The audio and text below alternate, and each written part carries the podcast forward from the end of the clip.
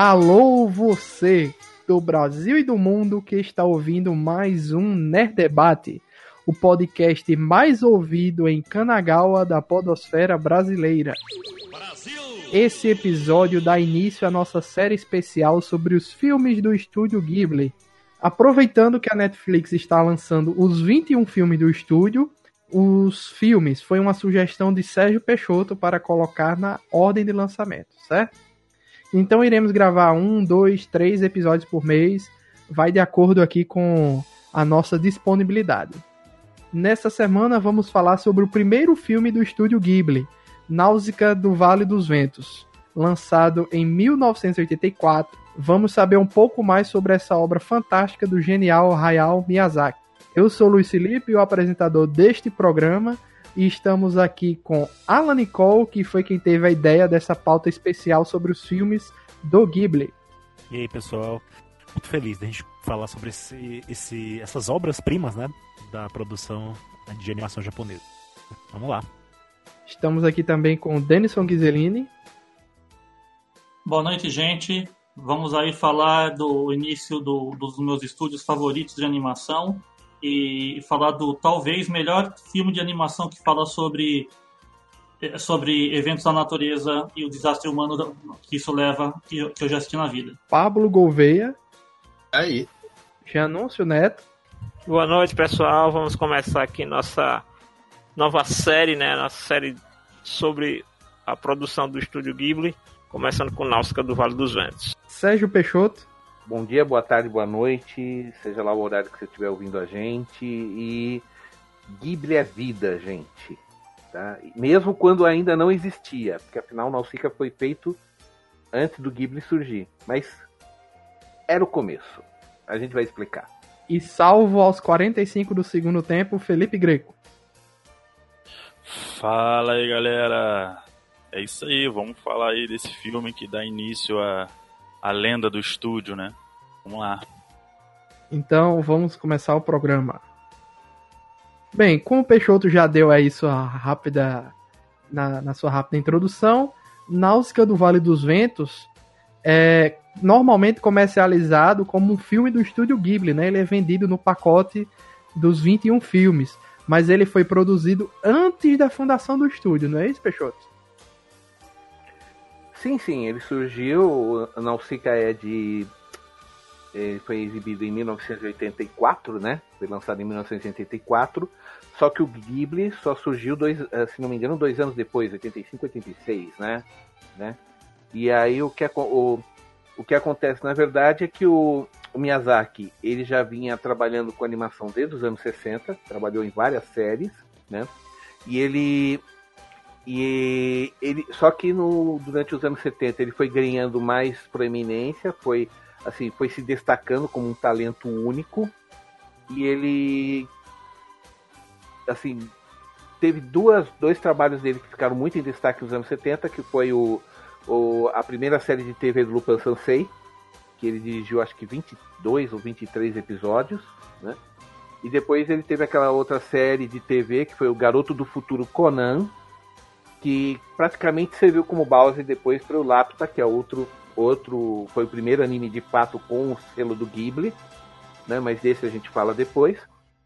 E em 78 ele lança o Lupin III, o movie, né, o, o, o Castelo de Cagliostro, considerado ainda hoje um dos melhores de todos os feitos dos filmes da série do Lupin. E depois do Lupin, aí o pessoal começou a cobrar ele para que ele fizesse alguma obra, né? Então a, a editora que fazia a revista Animation, para quem ele trabalhava, é, estavam loucas para fazer um, algum movie, alguma coisa, e eles lançaram o mangá da Nausicaa, e o mangá da Nausicaa acabou virando animação.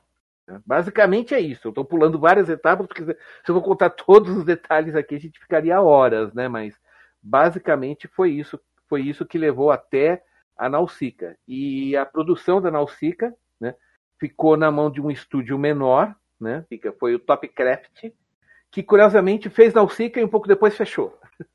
né? Mas, assim, o último grande trabalho desse estúdio, o Topcraft, foi a produção de Nausicaa, que foi uma, foi, um, foi, foi uma produção que durou apenas oito meses, né? E o Miyazaki teve que, que lidar com um problema muito sui generis, porque eles chegaram de repente e falaram: tem um, tem um mangá da Nausicaa tá muito legal, dá para fazer um filme? Pô, mas eu não tenho nem na metade da história. Não, mas dá para adaptar o que tem? É, o Miyazaki teve que adaptar.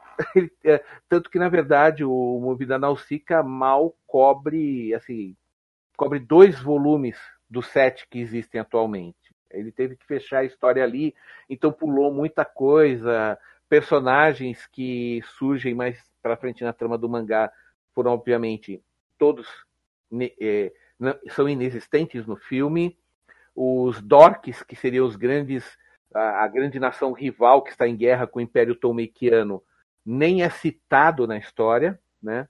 A, a, a, única, a única, porque já estava no começo da história, foi a, aquela a cidade de mineradores de Pedite, né? De onde vem o, o rapaz lá que, que faz parceria com a Nausicaa lá, que muita gente achou que era o namorado dela e não, não, não é apesar que o filme dá tudo isso a entender, mas não, não foi isso que aconteceu no Mas mangá, quando a animação né? foi feita, o mangá estava em quantas de lançamento Hum. aí? Ele tinha começado a escrever e desenhar em 79, né? E se tornou, em 79 já, um dos mangás mais populares da revista Animage, que, caso vocês não saibam, é a, é a, revista, é a revista de anime mais antiga do Japão, ainda em publicação. Está em publicação até hoje, né? Certo. Tá? Aí o Hideo Ogata e o Yasuyoshi Toku- Tokuma, né, que são os fundadores da, da tanto da to- editora Tokuma Shoten como da revista Animage, né, simplesmente encoxaram, desculpa, ah, entenda que eu estou falando de uma maneira só figurativa, tá? Encoxaram o Miyazaki na parede e falaram, não, a gente quer um filme da Nausicaa porque tá todo mundo gostando muito e, e a gente vai marcar toca se não ganhar dinheiro fazendo um filme agora, né? O Miyazaki, a princípio, ele não queria fazer, ele não estava afim, ele queria primeiro terminar o mangá para depois fazer a animação. Olha o quanto a gente poderia ter esperado, gente. Tenta imaginar isso, porque né, o, o mangá, o mangá ele, ele terminou, ele terminou acho que mais ou menos em 1990, se eu não me engano, né? Aí o que, aí é o seguinte, no final ele, ele acabou concordando, né? o que aconteceu foi ficar enchendo o saco dele, ficar enchendo o saco dele. Aí em existe até uma data que em 31 de maio de 83 ele começou a trabalhar na pré-produção do filme. Entenda-se, é quando você faz o primeiro rascunho de como o filme vai ser, o primeiro roteiro, né, como eles chamam, né, tá? Em 31 de maio de 83. Só que aí é o seguinte, como o Miyazaki mesmo diz, ele encontrou dificuldades para criar um roteiro porque ele só tinha 16 capítulos do mangá para trabalhar em cima. E ele não tinha acabado ainda o mangá. Não, eu, como eu disse, era dois volumes e meio, mais ou menos isso. Isso Ah, cobre dois volumes e meio. E mesmo desses 16 capítulos, ele não aproveitou, acho que ele aproveitou uma dúzia, mais ou menos. Porque o, o se eu não me engano aqui, o, no, o mangá da Nausicaa, por exemplo, tem, tem aquela batalha lá de uma cidade tomeikiana que está cercada, ela já tinha saído nesses 16 capítulos, mas o, ela nem aparece no, no mangá, porque no, no, no filme, desculpe, porque não, não havia como você colocar uma batalha que ia tomar quase meia hora do filme, né? Isso ficou de fora, né? Ele teve que. Literalmente o que ele fez? Ele pegou os 16 capítulos e zipou no roteiro e tentou dar um, dar um pseudo final, né? Dar um pseudo final, né? Tá? Mas Aí- pelo menos os japoneses viram o fim do mangá, né? Enquanto É. o Brasil não teve tanta sorte, né, Genos? Como foi o lançamento antigo da Náusica no Brasil? Bem, Náusicaa foi publicada no Brasil, originalmente pela Conrad, né, Conrad Editora, é, entre 2006 e 2009, né, é, publicando é, oficialmente, né, assim, até onde a gente sabe, é, cinco volumes, apesar de a gente ouvir rumores de ter um, um número limitado do sexto volume chegar a ter sido impresso. Né, mas oficialmente cinco volumes foram lançados da série, né? E o projeto foi cancelado, né? O título foi cancelado porque a Conrad Editora entrou em processo de falência, né? Isso in- inviabilizou, né? Não só a série da, da Náusica, mas todas as outras publicações da Conrad, né?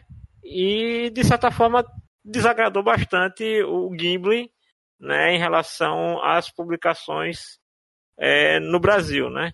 Depois teve um desdobramento né, na, na, na negociação de, de títulos do Ghibli para serem lançados aqui no Brasil, tendo essa experiência negativa aí com a Conrad como um, um dos fatores principais assim para o Ghibli ficar receoso ou mais exigente para com o mercado brasileiro. Sim, só que no Brasil, recentemente a JBC anunciou que ela relançar o Náusica completo, né? E a gente teve uhum. uma entrevista aí exclusiva com o Ed da JBC e ele trouxe no, é, é, informações excelentes aí para a gente adicionar aqui no podcast.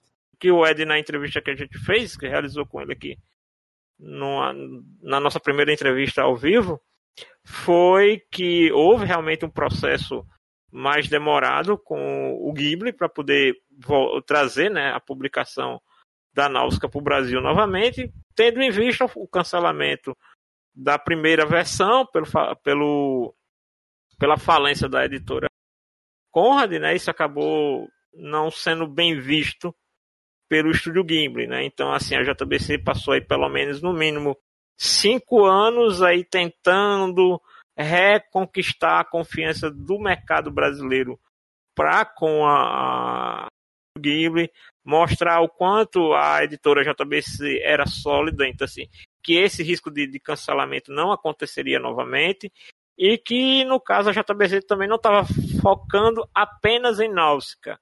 Né? Então eles tiveram todo um planejamento de marketing, todo um planejamento comercial apresentando esse planejamento para o Estúdio Ghibli.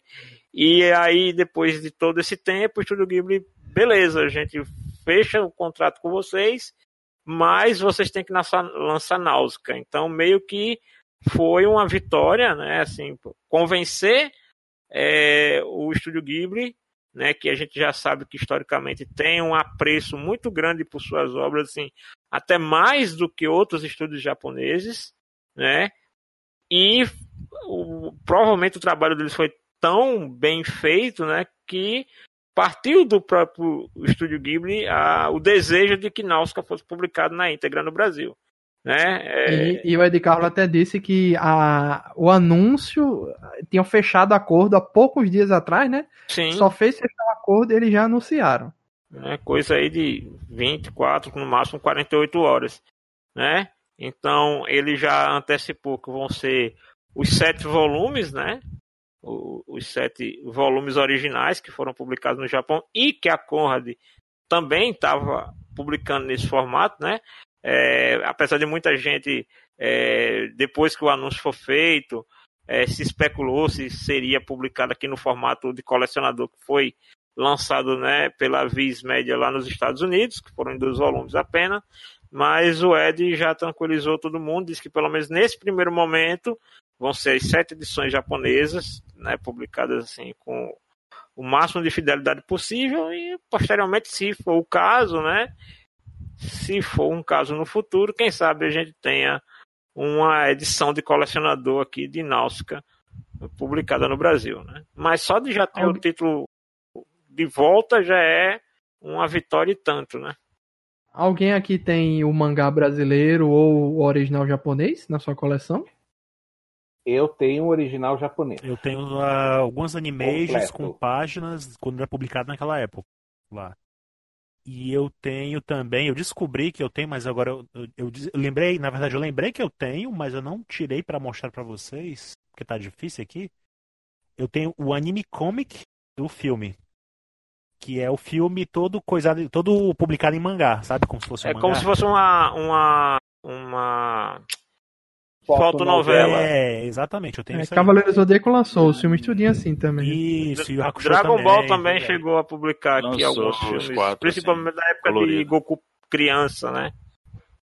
Ah, Dragon Ball tinha isso também? Teve, É, foi publicado no Brasil. Todos os... Mas isso é o original japonês, Alan? Ou, Todos, ou não, não, não, original japonês, nunca saiu aqui não. Todos os filmes do Ghibli É. tiveram esses, essa- esses anime comics, eu comprei alguns. Esse- a gente, gente, explicando melhor isso daí. Ah, o termo técnico que eles usam para esse tipo de publicação, que é adaptar um filme para uma revista como se fosse quadrinho, como se fosse uma fotonovela, eles geralmente chamam de filme book. Praticamente todo filme de sucesso razoável para cima no Japão ganha uma versão filme book. Então, Caramba, então entenda. Não sabia. Todos os Dragon Balls movies, Dragon Ball Z movie, todos eles têm filme book. Ó, é, eu tenho aqui Eu pensei um... que isso era algo brasileiro. Eu não fazia ideia que tinha vindo do Japão essa ideia. Não, isso, isso é velho pra caramba. Eles têm isso desde os anos 60. Ó, eu tenho o filme book do Yamato, eu tenho o filme book do Castelo de Cagliostro, eu tenho o Evangelion em filme book, Scaflone em filme book. Ah, até porque se você imaginar, é, é até uma publicação que você consegue Caramba, soltar com certa facilidade no mercado, assim, pouco tempo depois. Porque basta o filme original tá pronto, editado, né, que pode uhum. ser produzido até antes do lançamento, ou até para ser lançado junto com o lançamento da animação. Mas, ô Peixoto, eles são lançados coloridos? São full foram, color, sim. totalmente Legal, coloridos. É, é, porque os Cavaleiros foi, foram coloridos. Não. É aquele mesmo formato, é igualzinho o formato. Você não, é você não pode lançar filme umas... book em preto e branco. Porque eu... Aí tem uma... É... Tem umas páginas dos personagens, né? Isso. Às vezes tem algumas informações adicionais, mas em geral isso, isso. daí é, é lançado junto com o filme. Você, você já sai do cinema, atravessa a rua, a primeira livraria, você já pode ir lá comprar um filme book se você quiser. É assim que você. Se puder, depois tira umas fotinhas e mostra aí, Peixoto. Fiquei curioso. Tá, tudo bem. Eu posso. Eu vou pegar aqui vou fotografar alguns desses filme books. Caramba, aí, que massa. Eu não fazia ideia que isso era uma, uma um negócio japonês hum. e que existisse até hoje. Eu pensei que era algo lá no, no início dos anos é um 2000. Lance, é um lance. É. E não só no Japão, né? Em outros países uhum. também tem, afinal, é, aquelas antigas é. fotonovelas. É, aqui, por aí vai. Bacana. Afinal de contas, é o dinheiro a, que fala, ó, né? A coisa mais perto que a gente teve aqui no Brasil foi nos anos 60 e 70. Eles pegavam, um, algumas editoras pegavam filmes que passavam no cinema, simplesmente eles pegavam um rolo de 16 milímetros, montavam, faziam fotos e fazia uh, colagem e soltavam revista de fotonovela de filmes. É... Putz, eu, eu vi isso de montão nos anos Principalmente 70 de, de filme de romance. O Jaspion, o Jaspion hum. teve isso aqui no Brasil. Muito. Eu tinha. É, Dragon Ball também publicou aquele. Na fase do Goku jovem, né? Hum. Publicou alguns. Mas não adaptando a série, adaptando alguns filmes que não vieram para cá depois. Interessante, não, não sabia bem, bem lembrado. E o Yu Hakusho também, o filme. Então, então assim. É, o filme é, então, do Nausicaa, além de você ter o, aqueles álbuns, né, como The Art of Nausicaa, né, que são só as ilustrações do são as ilustrações do filme, e tem um outro que é só de ilustrações de Náusica do Miyazaki, feito pelo punho do Miyazaki. Você tem também, além do mangá, você tem o filme book do livro, do filme, desculpa, né, o filme book do, do filme, que é, eles em geral dependem. De, é, se é um filme de muito sucesso, eles fazem quatro volumes. Se é um sucesso mediano, eles fazem dois volumes. Tem essa também, entendeu? Eles, eles O nome original é Mook. Não, Mook é uma marca. Mook é uma marca. Não, não, não, MOOC. MOOC é, é Movebook. Movebook. Hum, na verdade, MOOC é um termo que os japoneses usam quando eles fazem um tipo de livro que hum. é muito, muito, muito ilustrado. É uma, eles chamam de uma combinação da palavra magazine com book. Aí fica hum. MOOC. Ah, eu entendi então, de outra é, forma. Como eu falei, porque todos os que eu tenho tá escrito filme book, o Pablo. Todos os que eu tenho tá escrito filme book, não MOOC. E antes da gente entrar no, no, na sinopse do filme e no debate em si e das comparações do que tem no mangá e não tem no filme, né? É, a gente tá aqui nas histórias ainda e na parte técnica. Peixoto tem uma, uma história muito boa sobre uma versão editada lançada nos Estados Unidos de Náusea. Ah, ai, aquela aberração! Aquela coisa. Desculpa, desculpa. Deu pinta, deu pinta. Desculpe, me desculpe, tá? Eu quis dramatizar, acabei exagerando. Vamos lá. Gente, é, pensa num filme legal e você dedica tempo e dinheiro para piorar ele. Foi isso que fizeram, tá? Com o sucesso da Nausicaa no Japão, o filme, e, o, o que o Miyazaki começou a pensar? Em vender para o exterior, né? Pô, se deu certo no Japão, o filme é legal, é, não é uma coisa tão, tão assim é, focada na cultura japonesa, é uma coisa mais assim de cultura geral. Então ele achava que tinha uma chance no mercado externo, né? Tá? E aí surgiu uma empresa é, chamada. Qual é o nome da empresa aqui, meu Deus? Caramba. Só um instantinho aqui. É... é só um instantinho aqui. Ai, cadê? Miyazaki. New World Pictures, isso, tá. Vamos continuar. Então, aí uma empresa chamada New World Pictures contra, contatou o, o, o Miyazaki, né? Em 1984, no próprio lançamento, ano do lançamento da Nausicaa, eles já foram atrás, né? Tá? Aí o que aconteceu? Eles, eles assistiram Nausicaa e acharam que estava adulto demais para o público, porque entenda, na América desenho animado é para criança e essa e essa New World Pictures pensava assim, que desenho animado era para criança. Ah, isso está adulto demais, vamos infantilizar e infantilizaram, tá? É, basicamente, tá? O, o filme da Nausicaa que ele tem é, 117 minutos de duração. Nessa versão dos Guerreiros do Vento, ele foi reduzido para 95. Tá? Como é que eles fizeram isso? Eles tiraram quase toda a cena em que a Nausicaa é protagonista. Porque eles achavam que menina não podia ser a heroína da história. Tentaram transformar o rapaz lá do. O, o rapaz que era o parceiro da Nausicaa no, na, met na metade do filme para frente como ele sendo o protagonista. Meu sabe? Deus, que absurdo. Não, tirar, colocar as coisas fora de ordem, sabe? E, e vamos lá, ó. Tem o pôster, né, Peixoto? Também que bota a Nausicaa lá atrás, escondidinha assim. Escondidinha, né? E com. Ai, meu Deus, né? É, desculpa, eu tô tentando me controlar para não soltar uma. Com uma espada na mão. Ela raramente usa armas no, no filme. E uns personagens nada a ver no pôster. Não, o, o pôster é o seguinte, é eles colocaram um monte de personagem que não existe, colocaram personagens que não existem no filme, para tentar vender uma coisa pra, como se fosse para criança. Procurem tá? Warriors of the Wind, né? Guerreiro do Vento, é. na Guerreiros Google e vejam essa foto horrenda. Sim, e, e a Nausicaa aparece lá no fundo como se não fosse nada. Agora, ó, assim, rapidamente as lis a lista, eles cortaram apenas 23 minutos e 36 segundos do filme. Tá?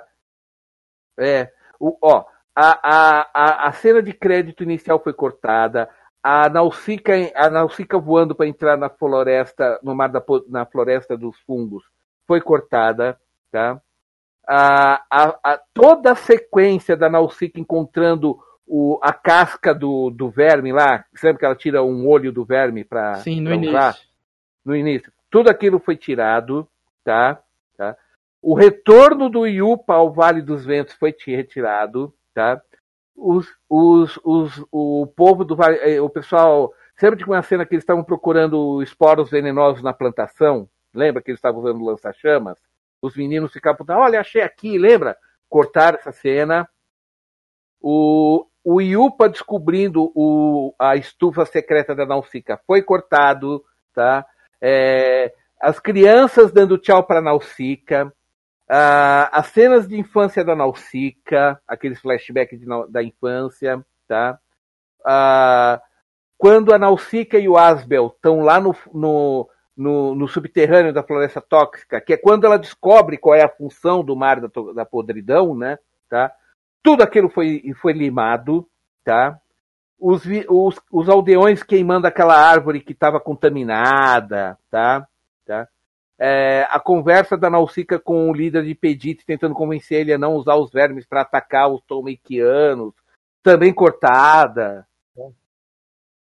Vocês estão notando, todas as cenas em que a Nausicaa estava sendo protagonista foi lapado, quem não foi cortado. Assim, é quem teve a brilhante ideia de pegar uma obra já estabelecida lançar ela nos Estados Unidos totalmente editada para atender os padrões norte-americanos, porque aí você vê nitidamente que eles estão pegando a obra, refazendo, reeditando para atender os padrões que a, a exigência da censura norte-americana ou talvez os, o, as emissoras ou, ou as redes de cinemas que tivessem interessadas na animação quisesse, Porque assim, não tem nenhum sentido a não ser esse que justifique é, é, é, é, é assim, esse crime, porque é um crime. Não, simples, simplesmente foi o seguinte: essa World, World Pictures pegou a Nausicaa, olhou, ah não, isso não vai vender para criança aqui na América, vamos, vamos fazer do nosso jeito. E malharam e não estavam dando um pingo de valor para o trabalho do Miyazaki. Ninguém parou para pensar se isso tinha uma tinha, é, era uma coisa revolucionária para os conceitos da época. Eles Mas... não quiseram a, eles não quiseram arriscar, eles quiseram ir no, no certo. Vamos, vamos imbecilizar o filme. Desculpa, a palavra é essa, né? assim, né? Vamos é imbecilizar é o filme e vender para criança. A animação nos Estados né? Unidos né? é para criança, tem que hum. ser Disney, hum. não pode ter tema, de, não pode ter um tema denso, não pode ter camadas de hum. profundidade de interpretação, porque é para criança. Então tem que ser aquela Exato. coisa padrão, um desenho animado do He-Man. O mal é assim, o bem é assim, e simples desse jeito. E aí o que, aí o que aconteceu? Fizeram tudo isso e não perguntaram para o Miyazaki se podiam fazer. Esse é outro detalhe importante. O Miyazaki só viu essa aberração quando estava pronta, quando mandaram uma fita para ele. Tá? Uh, gente, olha, assim, dizer que ele ficou um tanto chateado é ser gentil, tá bom? E criou um trauma no Miyazaki e no Ghibli que eles botaram uma regra. Daqui por diante, nenhum filme nosso vai ter um corte sequer. Nunca mais, sem cortes. Tanto que a política. Você não discute com o Ghibli se você vai editar uma produção deles para lançar no teu país. Isso não é negociável. Ponto final. Tanto que aí o que aconteceu é, teve aquele caso depois quando. Porque é o seguinte, o cara que fez esse, a, a, essa empresa aí que fez o licenciamento, né, a, a World Pictures, ela, o que aconteceu com ela? Só quando ela fechou, e o, o contrato morreu em 97, que uma outra empresa pegou, certo? Né?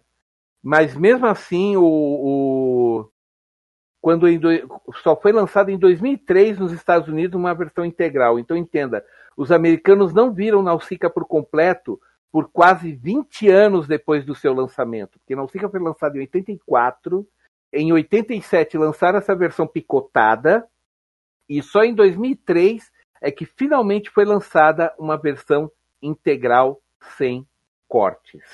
Tá? E mesmo essa gerou, gerou um pouquinho de briga, porque um, o CEO da empresa que estava negociando isso virou para o Miyazaki e falou: olha, a gente queria mexer um pouquinho aqui para deixar mais palatável para o americano. O Miyazaki falou: não, sem corte. Não, mas o Miyazaki saiu sem, sem, sem aceitar discussão.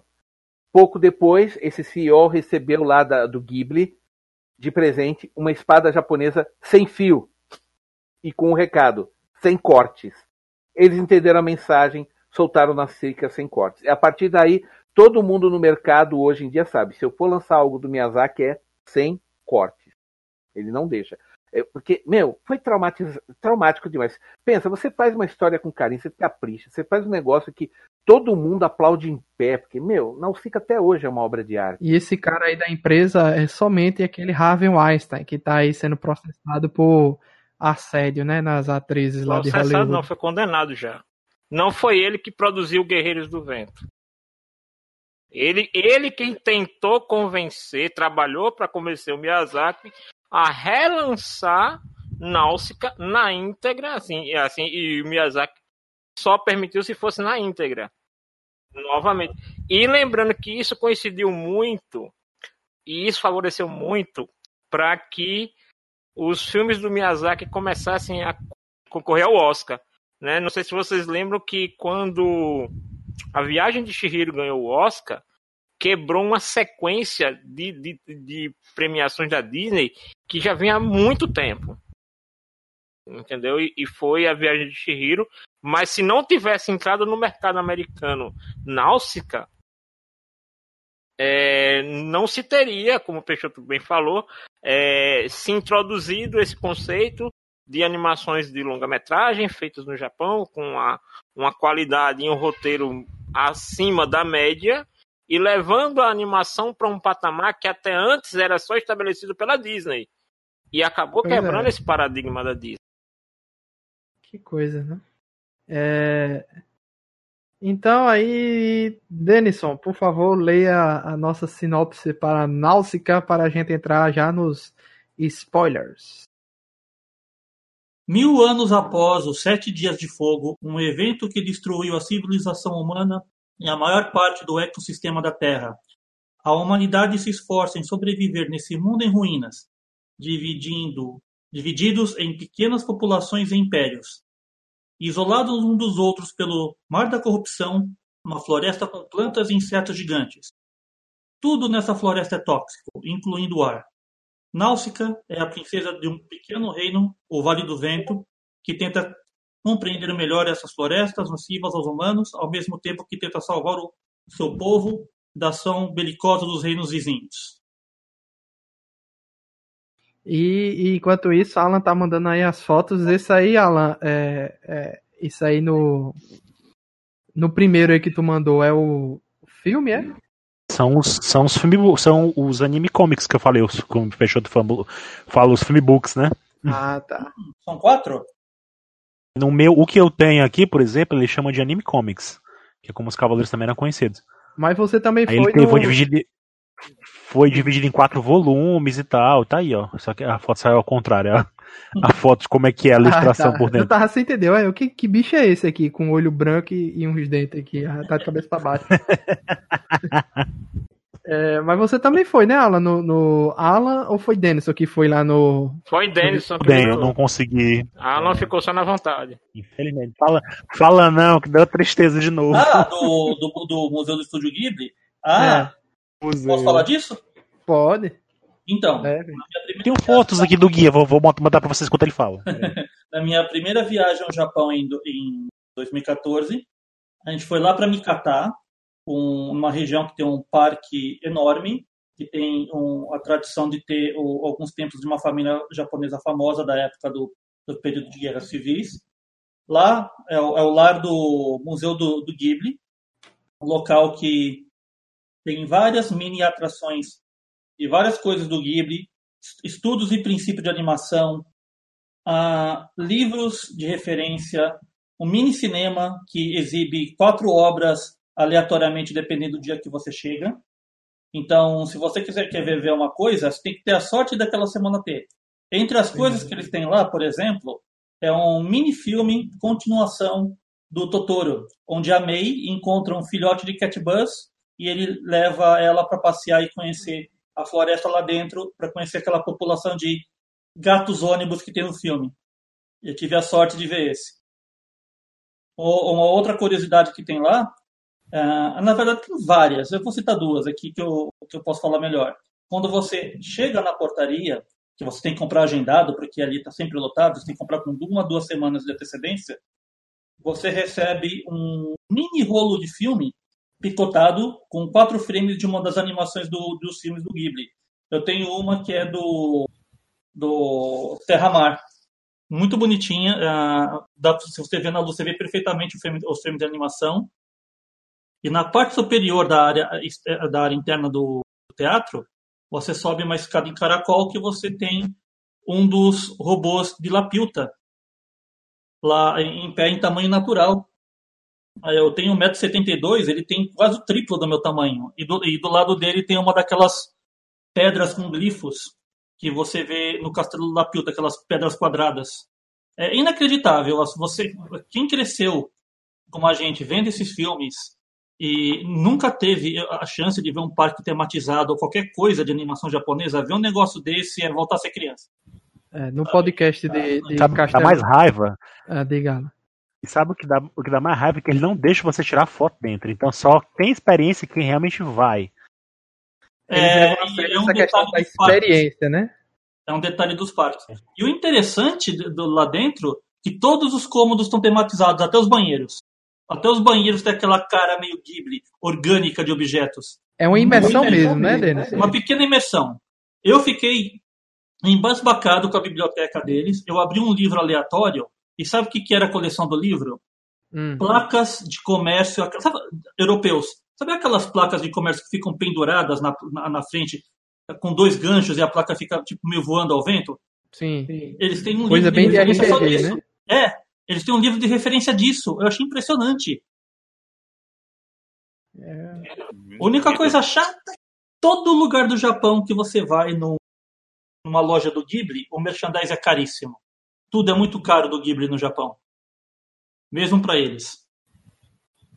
Eu tive a oportunidade de visitar umas quatro lojas em cidades diferentes e infelizmente você entra assim com aquela dó, dó de gastar dinheiro, você acaba é, gastando. Óbvio, é o preço da grife, né? Como dizem. É o, é o iMac do Ghibli. É.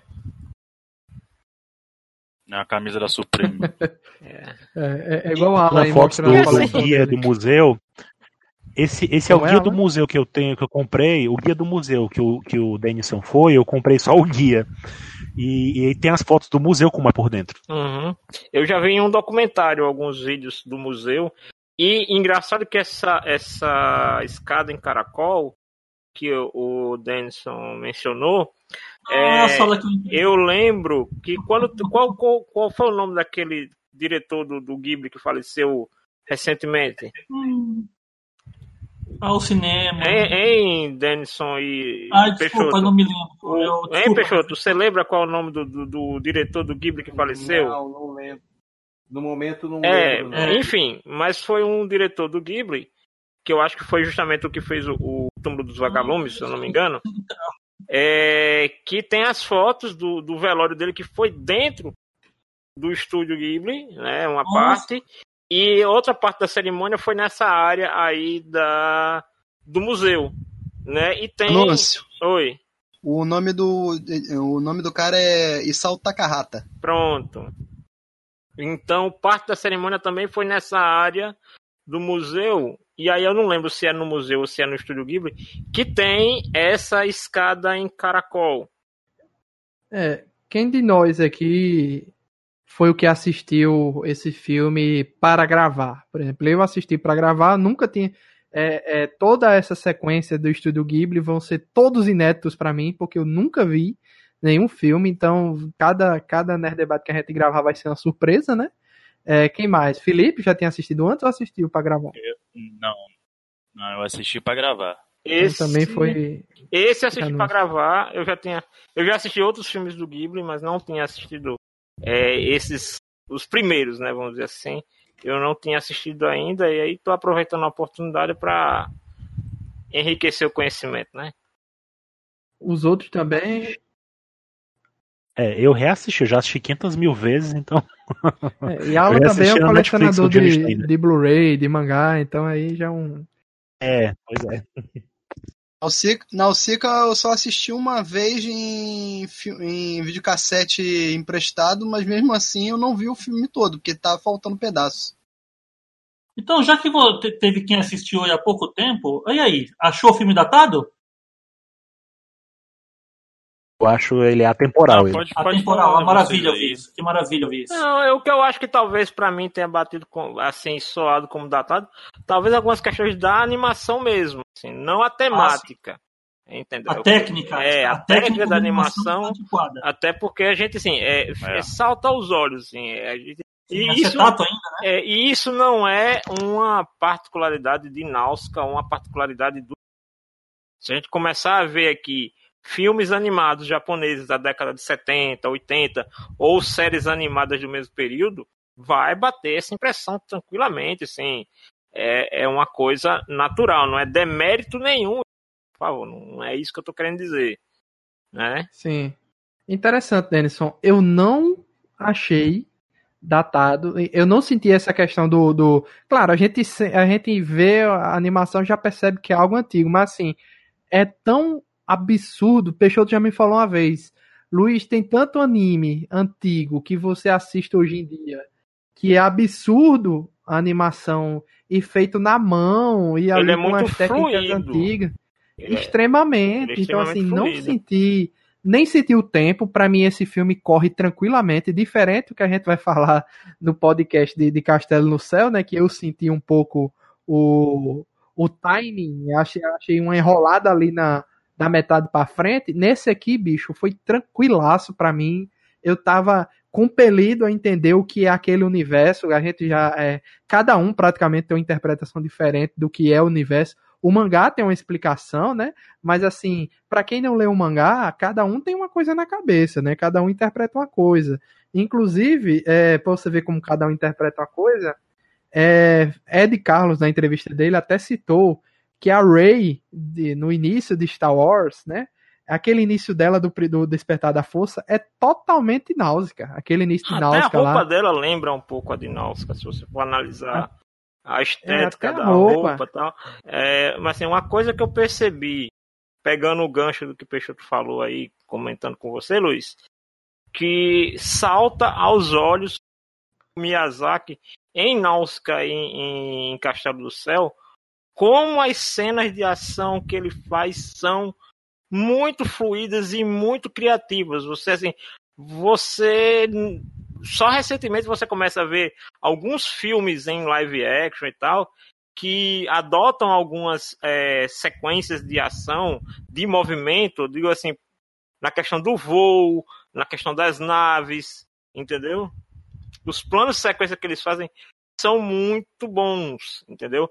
E, e aí, de novo, eu não tenho dúvida, assim, não vou me surpreender se Miyazaki, a obra dele, tiver inspirada também coisas como Star Wars, nessa questão de movimentação de câmera de, de, de nave, é, vídeo em primeira pessoa, porque ele consegue passar, já com a animação tradicional, uma fluidez que quando eu vejo, fico imaginando, cara, como é que eu faria isso se fosse com a câmera de verdade? Como é conseguiria captar esse tipo de imagem no mundo real, para pegar uma perseguição de carro, uma perseguição de nave, ou um avião, alguma coisa assim, porque é muito fluido. Felipe, você tem uma pergunta aí para ser feita que é uma... eu, eu e Alan a gente teve a mesma dúvida também. Manda aí. É, pois é, a minha pergunta, eu não vou enrolar, não vou enrolar, vou logo chegar na lata. A minha pergunta é, uma coisa que me incomodou logo no começo, eu acho que nem deu 10 minutos de, de filme. Qual é a da bundinha? Ah, Eu não tive Ah, essa não, dúvida, foi não. Você- não, Foi você. eu, não, eu lembro que Alan comentou. Não, é porque porque- o público não sabe, mas a gente perdeu a gravação, a gente tá regravando de Náusea. Mas é o seguinte, eu lembro que na gravação anterior eu Fui eu também que comentei conversei isso. com você, Luiz. Você disse Ah, foi, que foi teve a tu? impressão que ela estava nua e eu respondi, eu tive essa impressão no começo, mas logo depois eu entendi como é que é. Ah, foi Janúncio, é verdade. eu. Porque, Eu. Felipe, se você vê o, o. Como é o nome do livro, Peixoto, que, que tu disponibilizou nos links aqui, o. O The Art of Nausicaa. É, o The Art of Nausicaa of the Wind tem as artes do, do filme. Hum, E só nesse livro que eu fui ver que ela usa uma Hum. calça branca por debaixo. Mas eu disse que E- dava pra perceber na própria animação por causa da, da coloração. Uhum. É, só que no ângulos jogo de fica luz aparecendo como. Em algumas cenas fica parecendo que é cor de pele a calça dela, né? Eu também pensei. Véi, por que tanto ângulo dela sem calcinha? Não entendi isso aí. Olha, e não, e não foi uma vez só, não. Não foi uma vez assim de relance, Porque não. O realmente não faria mostrando. sentido, eh, Felipe, uma aventureira dessa no deserto com um vestido sem calcinha, Não, pô. E digo, Contra e digo ele, mais, né? o garoto que ela conheceu também tava. Esse safado também tava pelado. Não, e assim, não, não estava. Co- Como é que eu percebi estava. que, assim, o outro fator que ajudou a eu perceber, assim, a resolver esse dilema, né, por assim dizer, é o fato do seguinte: se ela tá numa, numa floresta de fungos, ela tem que estar com a roupa hermeticamente vedada, assim, que cubra todo o corpo. Não teria sentido ela estar numa floresta de fungos, aonde somente o- uma máscara respiratória iria resolver a questão dela não se contaminar, né? Então, assim, É, vamos, vamos colocar assim dessa maneira, gente. Se você vê, é, você, você olhando essa cena, mas é que se você tivesse visto antes, ela estava de, ela tava com, com botas, com, com, como é o nome daquele negócio? Tornozeleiras. Você tem a bota e aí você tem uma tornozeleira que cobre toda a canela dela. A única coisa é a calça dela é quase cor de pele, é um branco quase cor de pele, é um branco meio bege. E isso realmente engana muita gente. Não, não foi só você, eu quando vi pela primeira vez, porque aliás, inclusive eu, porque a primeira cena que eu vi de Nausicaa, quando estava passando um trecho dela numa, na Golden Fox, quando ainda era lá em cima da Fonomag, ou seja, isso por volta de 86, 87, que foi quando eu vi Nausicaa pela primeira vez. Felipe mandou o ângulo aí. que é Eu isso? vi, eu vi, essa- Eu vi essa foto. Olha aí. É, exatamente. Ó, vocês estão doidos, Essa cara. Não foi- tem nada ali, não. Mas, rapaz, olha, Tem. olha, o an, olha a coloração, meu amigo. A coloração. então assim. é nós nós sol, vamos cara, é realmente discutir. É porque a calça é bem, é bem apertadinha, Felipe, mas tem. é, Quando você vê as artes. É um colante, né? que É um colante. É um colante, Nós é vamos uma realmente calça que ela ficar tá discutindo isso. Eu também É um fiquei colante, muita dessa. Fechou Eu, com eu né? fico imaginando. Tá, tá. Eu também a primeira. Eu também a primeira vez, mas depois, conforme eu fui vendo as outras cenas, eu falei, ah, é uma Ah, calça. ah, é Só que Segre, diferente tá de vocês, eu só fui perceber isso depois de ver o filme, quando eu fui ver o artbook. Essa aqui é a, essa é a famosa Hum. calça leg. Tá? É, Uhum. Famosa- Mas engana muito, Felipe. A engana famosa bastante. calça leg. É, mas E, e são muitos desses ângulos que aparecem durante o filme, né? Eu fiquei, caramba, qual a necessidade disso? Mas depois, mas faz sentido ser uma calça, né? É, só faz sentido ser uma calça, não é que faz isso. Então, então, meu, tire a maldade da sua mente. Não, mas é, é a seguinte, quem viu é difícil, de, é difícil desver.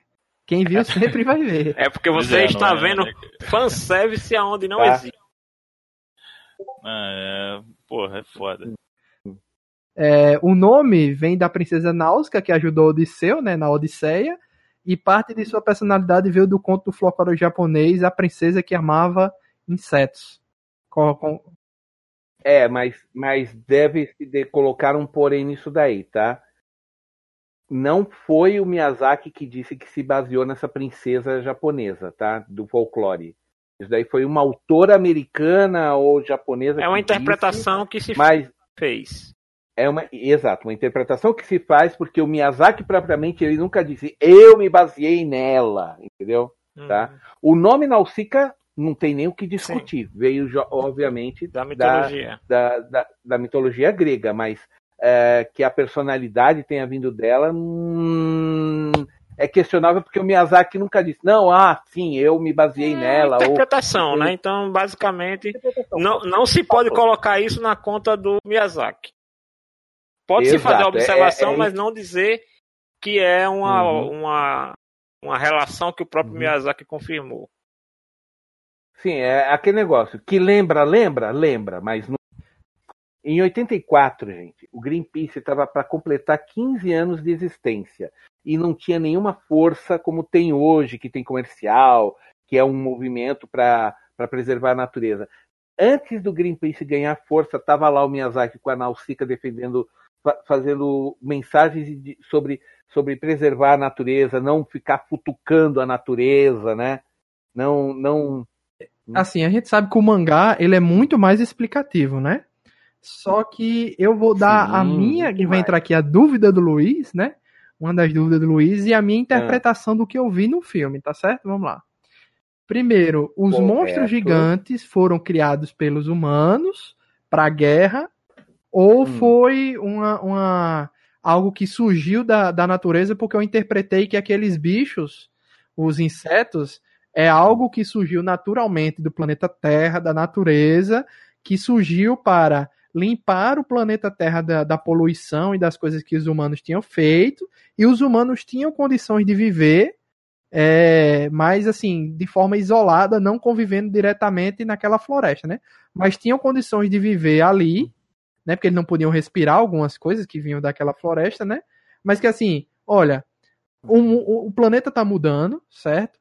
E isso aqui está surgindo e o humano tem que aprender a, a, sobreviver com isso aqui, porque isso aqui está limpando o planeta das besteiras que vocês fizeram. Então as minhas dúvidas são essas. Os gigantes foram Não. criados pelos humanos para guerra, Não. e se aquilo ali realmente vocês entendem isso que surgiu da, do planeta Terra. Uma questão natural. Então, vamos, vamos por partes? Vamos por partes? Vamos lá. Podemos? Já anúncio? Bom, você ia falar algo? Não, não, não. Desculpa. Só tá dizendo assim que a dúvida Tá. era se era algo natural, uma reação natural do planeta ou não, né? Ou artificial. Baseado no que eu vi no filme. O que... Não, então vamos lá. Lembrem-se da abertura da tapeçaria que está contando a história, tá? E vamos lembrar uma outra coisa importante. Mesmo no mangá, o Miyazaki não dá muitos detalhes de como se chegou àquele mundo. Então ele mantém aquela mítica das lendas que o povo, que os habitantes daquela época e, e divulgam e acreditam. Mas a tapeçaria deixa claro. Os gigantes, Kyojins, como eles são até chamados no próprio mangá, os gigantes, tá? Eles eram criaturas biológicas criadas artificialmente pelo ser humano para guerra, para fins militares.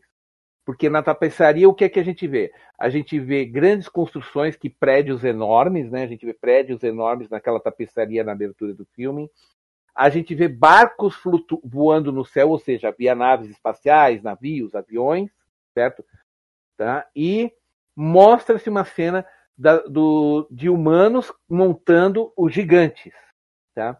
E não se explica como, porque houve uma guerra devastadora que eles chamaram de sete, que nas lendas que eles têm, eles chamam de sete dias de fogo. Tá? E o resultado foi um mundo destruído e tóxico. Aí, e você tá nesse tá falando momento daqueles gigantes surgiu... de metal, né? O gigante. Não, não eles assim, não eram de metal, eles eram de, de metal carne. Porque eles comentam eram... em um momento do... se fosse. Eles falam... Eu sei que eles falam gigantes de metal, mas não eram bem. Sim, porque são biológicos, né? Na verdade, são criaturas biológicas. Exato. E com um detalhe que não deu para ser aproveitado no filme, mas tem no mangá, eles eram inteligentes. Eles, falavam, eles tinham um raciocínio assim, o equivalente de uma criança de 10 anos, vamos colocar dessa maneira, tá? Eles tinham um raciocínio. Tanto que um desses, o, o, o que aparece na história, o, aparecem dois na história, na verdade, se não me engano, tá? Uh, e o, o que a, um deles a Nausicaa vira a mãe dele. Ele fica chamando a Nausicaa de mamãe. Tá? Então, né, isso é mais no final do mangá. Isso é os dois, os dois ou três últimos volumes que aparece esse gigante que meio que a Nausicaa vira a mãe dele. Tá? Então eles têm um nível de consciência, Agora, então. Eles têm um nível de consciência. Tanto que, na verdade, o, só que no filme, de novo, o Miyazaki teve que encurtar as coisas, de, abrir mão de outras, para ter uma história coerente. Então isso nem aparece, tá? Agora, a, o, o, o, continuando da história. O que é contado praticamente. Bem, vale todo o spoiler, Não, né, Luiz? Vale todo o spoiler, 100%. né? 100% spoiler 100%, então, então chutemos o pau da barraca, porque só nos últimos capítulos é que é deixado claro que um grupo de cientistas criou o mar da, da podridão, a floresta de fungos. Com qual objetivo? Essa floresta deveria avançar realmente como uma coisa tóxica e desintoxicando o solo, tanto que é por isso que a Nausicaa tinha a estufa dela que, se você colocar em terra não poluída, os fungos não são perigosos, Sim. certo? Ela já tinha descoberto isso. O que acontece é, como ela falou, o que está, o que está, o que está destruído, o que está poluído é o solo, não são não é o não mar são da os podridão. Fungos. Eles na verdade estão fazendo um trabalho não de são... filtragem. Exato. Agora, os guardiães dos fungos para eles ter, porque afinal plantas não teriam como se defender do ataque dos humanos, aí surgiram os grandes e gigantescos vermes, certo? Que eles funcionaram da seguinte maneira: se você tentasse tacar fogo ou destruir alguma coisa no mar da podridão, eles ficavam em estado berserker, saíam correndo que nem loucos na direção de onde estava a chama e atropelariam tudo em seu caminho por dezenas de quilômetros até morrerem de exaustão. E toda a trilha que eles fizeram até onde eles morreram nasceria um novo Caramba. mar da podridão. Então todo mundo sabia. Então todo mundo sabia que se futucar o mar da podridão é pior, certo? Eles não, todo, porque todo mundo já tinha tentado, vários tentaram de alguma forma e se ferraram. Reinos já tinham sido destruídos nessa, dessas estouro de manada dos vermes. Então, não, então ninguém tocava. Só que o que acontece? O mar da podridão ia sempre avançando, né? Entenda-se, porque o que acontece? Ele vai consumindo a terra poluída, ele vai despoluindo a terra, então ele tem que sempre procurar mais terra poluída para despoluir. Era essa função que os cientistas que criaram o Mar da Podridão fizeram. Eles explicam isso para Nausicaa no final. Ele tem um avanço natural, gradativo e regular. A partir do momento que existe uma, uma agressão a esse ecossistema, ele responde de maneira de, como sistema de autodefesa. Tanto é que na, na animação ele, uhum. ela rapidamente dá uma explicação que existe ali, me hum. dá a entender que existe uma hierarquia entre os insetos.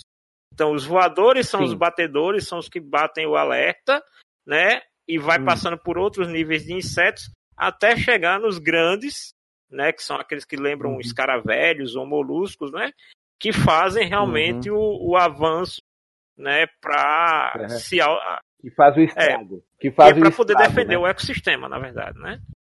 Tanto que, inclusive, uma das cenas que tem no, no mangá, uma das sequências que tem no mangá, é aquele negócio. É, lembra quando, cai, quando caiu o avião lá no Vale do Vento? Não, tinha, não saiu um escaravelho Sim. gigante de lá? Sim. O cara foi matar e falou: Não, se você matar, vai atrair os outros. É, mas se ficar aqui, vai poluir. Aí é que a Nausicaa consegue atrair ele com som e leva ele pra Sim. floresta. Ele, ele lembra mais uma libélula do que um escaravelho. É, sim. É, é aquele negócio, né? Interpretação. Mas pra você ver, mas eu fico, acontece... vendo essa, essa explicação do mangá, eu, eu, eu, eu, eu fico muito mais satisfeito do que da explicação que a gente tem no. Assim, com que a explica, a que a gente não tem explicação no, na animação. Assim, com o que foi nos entregue da animação, uhum. a interpretação que eu fiz, eu fiquei mais feliz do que essa, uhum. vindo, ah, foi uns cientistas humanos que criaram aquilo ali e é porque o filme não importa, né? Sim. Tá, e, e bem, é o seguinte, então, então, então deixa eu explodir um pouquinho. De novo, gente, vamos lembrar de novo. O Miyazaki, talvez nem ele tivesse todo o final do, do mangá da Nausicaa na cabeça ainda. Ele, ele está, ó, é o seguinte, ele tinha 16 capítulos disponíveis e sabe e sabe onde, digamos assim, a, aquela cena final dela andando sobre uma, o, o, o o campo dourado, que na verdade seriam as antenas do, dos vermes, né? né? Que, que aí a velhinha, a, a, a anciã do Vale dos Ventos, fala: não, ó, é o Salvador, conforme estava na profecia, etc e tal, que viria vestido de azul num campo dourado, tá? Sabe onde isso aparece no mangá? Na metade do volume 2. Então, entenda, o Miyazaki praticamente fez o filme usando coisas que você teve do, no volume 1 e em metade do 2, e algumas cenas, algumas coisas muito pequenas, ele puxou do que tem no final do volume, da metade para frente do, do volume 2 e do começo do volume ele 3 muito do mangá. Pouco mesmo. Ele pegou.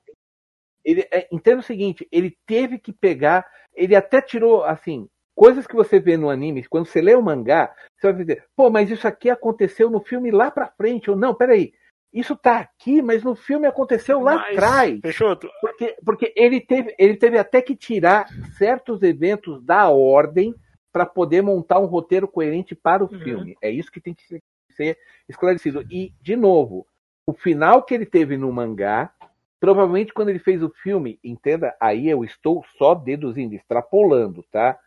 provavelmente ele só tinha um esboço na cabeça quando ele estava fazendo o filme, entendeu? Então, aquele negócio, você falar que ah, é o, o, o, então o filme não é bom porque não aproveitou tudo do mangá, não tinha como aproveitar tudo do mangá porque não estava pronto, né? É, então... e aí, Luiz, também assim, do mesmo jeito que você teve essa essa hum. experiência com...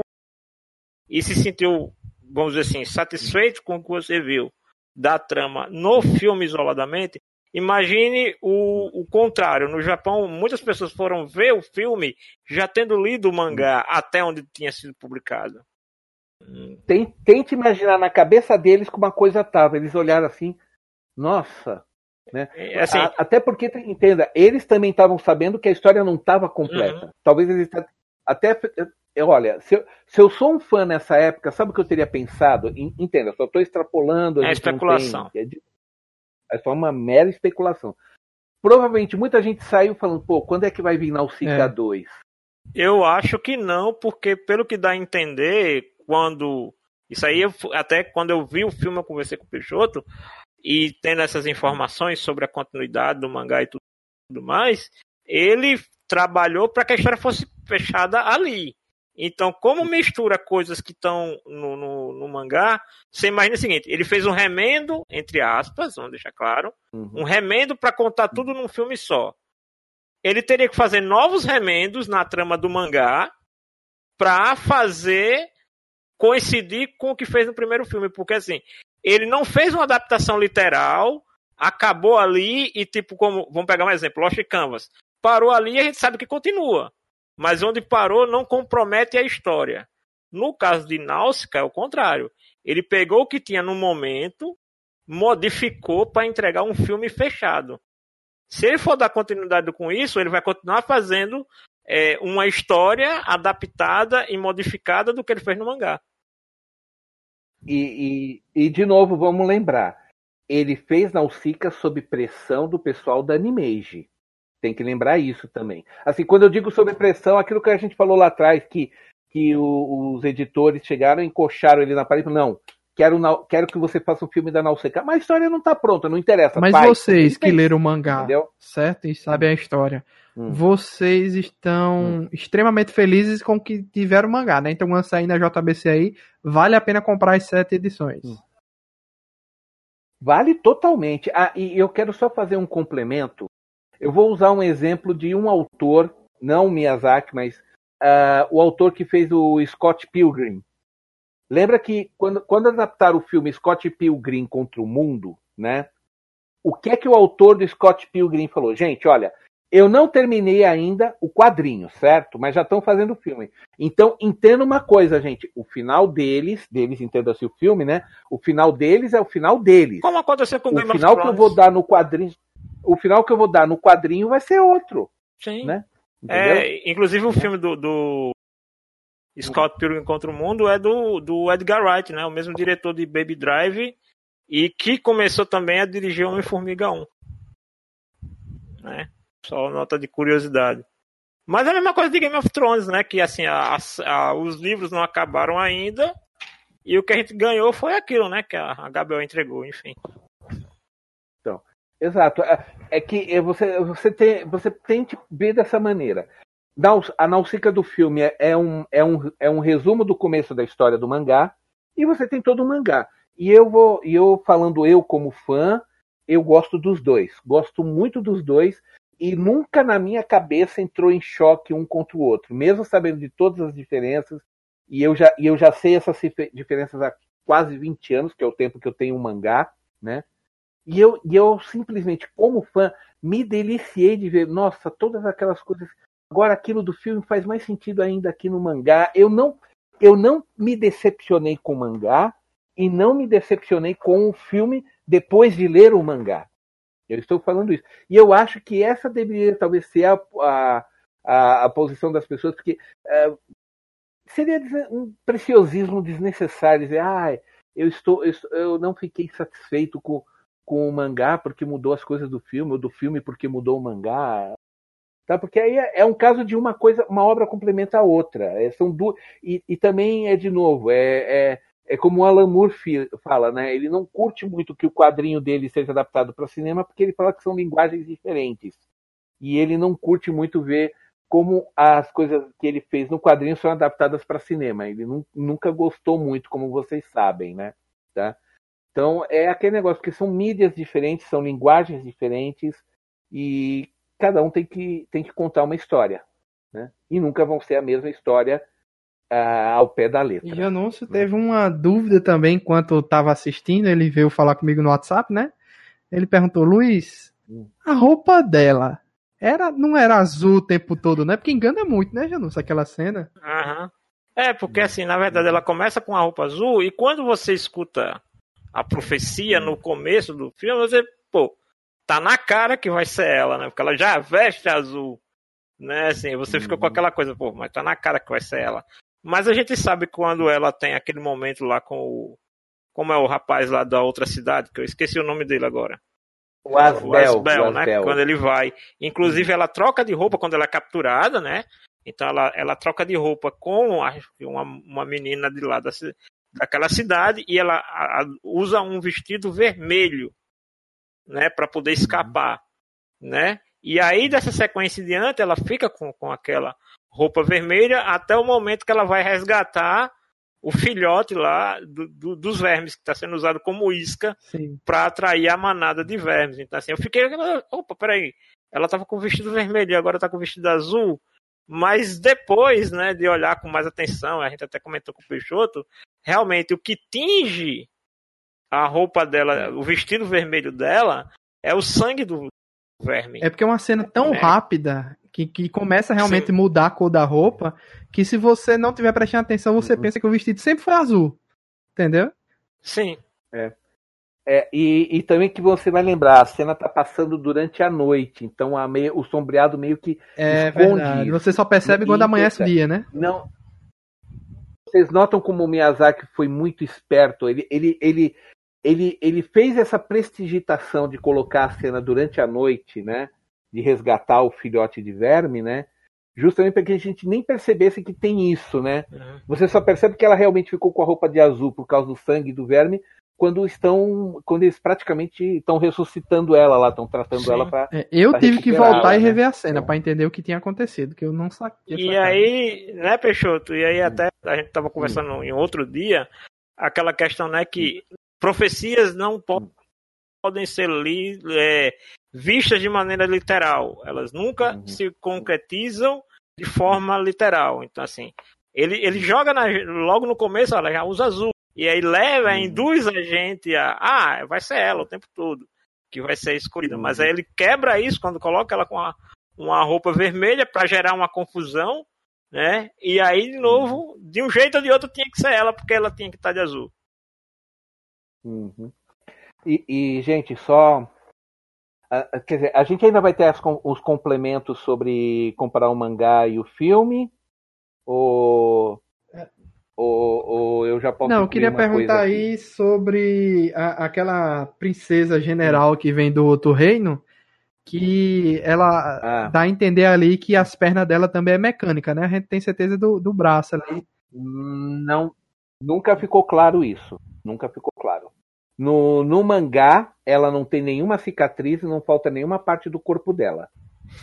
Tá? Isso eu posso te Acho garantir. que também é tá? reflexo, Peixoto, do fato hum do, do hum. mangá não está ainda concluído. Então, assim, ele, ele deu essa, essa interpretação. Uh, cada um Pode. interpreta como quiser, né? Que ela uhum. até coloca que o, aquele que for meu futuro marido vai ter visões ainda. Né? Vai ver cicatrizes ainda mais terríveis. Mais né? profundas. Né? Porque ela mostra que estava sem um braço, né? Sim. Né? E que né? acho Mas, que até a Náusica insinua se foi um dos vermes que arrancou o braço dela ou não. É.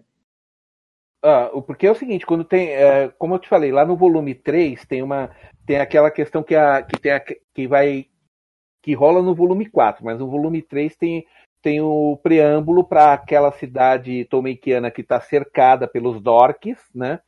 E a, e a Kushana chega lá com a Nausicaa. E, e aí é o seguinte, ela vai conversar com a Nausicaa, porque a Nausicaa vai pedir para libertar os, os escravos Dorks que estão lá dentro, né? E, a, e, e enquanto elas estão conversando, sabe o que a Kushana pede para a Nausicaa? Né? É, me ajuda, me ajuda a vestir a minha cota de malha aqui. A Nausicaa está vestindo a cota de malha dela e você vê, ela está com os dois braços, as duas pernas, ela tá, a Kushana está inteirinha de corpo, de corpo. Isso foi uma coisa só no anime e não dá a entender em momento nenhum que ela tem pernas mecânicas, o, o Luiz. Isso daí é mera especulação. Apenas por não ter aparecido não significa que são mecânicas, tá? Apenas mostrou lá que ela tinha uma laminazinha num dos pés, né? Não, ela tinha uma é lâmina é escondida. Na, escondida a minha teoria surgiu daí porque é o seguinte: ela tira a armadura do corpo todo menos o capacete e as pernas. Não, quer dizer, não é que ela tira, tiram dela, né? Quando ela é, é feita de refém. Então, eu supus que ela, as pernas dela são mecânicas, por isso que não tiraram, porque não faria sentido terem tirado tudo menos o, o, as pernas dela, né? Foi por isso que eu supus isso, entendeu? Porque pode ver que ela, ela, quando chega no início do filme, ela tá com a armadura completa e depois eles tiram da cintura para cima. Da cintura para baixo as pernas não tem. Então, por isso que eu pensei, quando ela disse do marido, eu pensei que ela deve ser dilacerada, de baixo, da, da ali do umbigo para baixo, entendeu? Foi isso que eu interpretei. Eu, eu, o, que, o que eu consegui imaginar foi um, um verme ou algum inseto comeu o braço dela Sim. e quase comeu o tronco. Então provavelmente ela deve estar tá com o tronco cheio de cicatrizes. Ô Luiz, só fazendo Entendeu? um comentário aqui que não vai entrar na edição final, mas se ela tivesse sido dilacerada da, da cintura para baixo, não tinha nem para que ela ter um marido.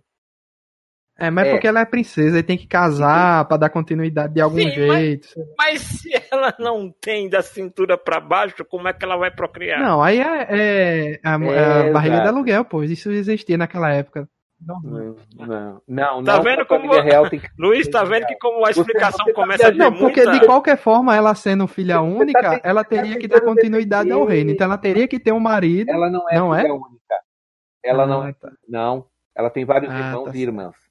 A Kushana é o que é, porque a mãe, a mãe dela tomou um, um, tomou um copo de veneno que estava endereçado a Kushana. Ela percebeu que era para filha ela tirou da mão da filha, bebeu e não morreu. Ficou louca. Tão louca a ponto de não reconhecer mais a Kushana como filha e ficar com um bebê, um boneco em forma de bebê nos braços e falando: Não, você não é minha filha, isso aqui é minha filha.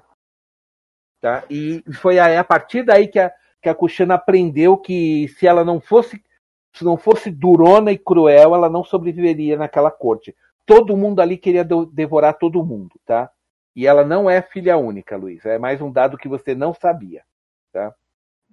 Certo. Então podemos ir para as diferenças aí do, do as principais, né, Peixoto? Não vamos não, também tem, nos estender, tem, né? Olha, pra... tem, tem, muita, porque como eu te falei. É, a gente já comentou algumas aí, né? Mas Várias, alguns inclusive. pontos interessantes. Por exemplo, no final do filme, ah, no final do filme, não é a anciã do Vale do Vento que que, vê, que fala que vê a Nausicaa caminhando no campo dourado, vestida de azul e tudo mais, tá? Pois bem, no mangá não é a anciã da aldeia, é um dos sacerdotes dos Dorques que vê isso. Porque, pelo que entendi, essa lenda, essa lenda do, do Salvador no, caminhando, que virá caminhando no campo dourado vestido de azul é uma lenda comum a muitos povos, e os Dorques acreditam nela. E o Dork, esse, esse sacer, é um sumo sacerdote Dork, ele vê isso quando os, os vermes salvam, uh, uh, saúdam Nausicaa e tudo mais, que eles fazem isso no mangá também.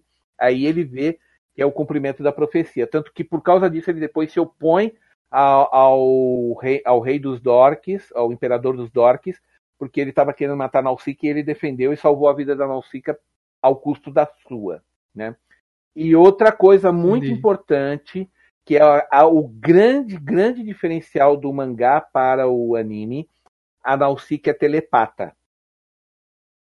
E um hum, pouco de tá. telecinésia, tá? Ela consegue mandar choques, é, choques telepáticos que espantam animais, que espantam insetos, ela tem esse dom. Tá? E ela conversa telepaticamente com outras pessoas que também têm um dom telepático. Porque entre os dorks há telepatas, entre os Tolmeikianos não há. Os Tolmeikianos eles são só é, tecnologia, eles são mais, é, eles são mais apegados à, à mecânica, né? Tá? Mas entre e há um outro povo que também não entrou, além dos Dorks que não entrou no filme, que é um povo que vive dentro do mar da podridão. Esse, todos eles são telepatas, esse é um detalhe importante. Não é só uma casta como no caso dos Dorks Dentro que você fala é dentro em cima de, ou dentro? No em... meio, na parte tóxica mesmo. Eles, mo eles montam certo. suas cabanas dentro, essas habitações dentro dos fungos, fazendo cápsulas assim de proteção. Eles andam totalmente vestidos com uma roupa que faz eles parecerem mais um cacto ambulante, tá? E eles são muito temidos pelos povos de fora do, do Mar da Podridão, tá?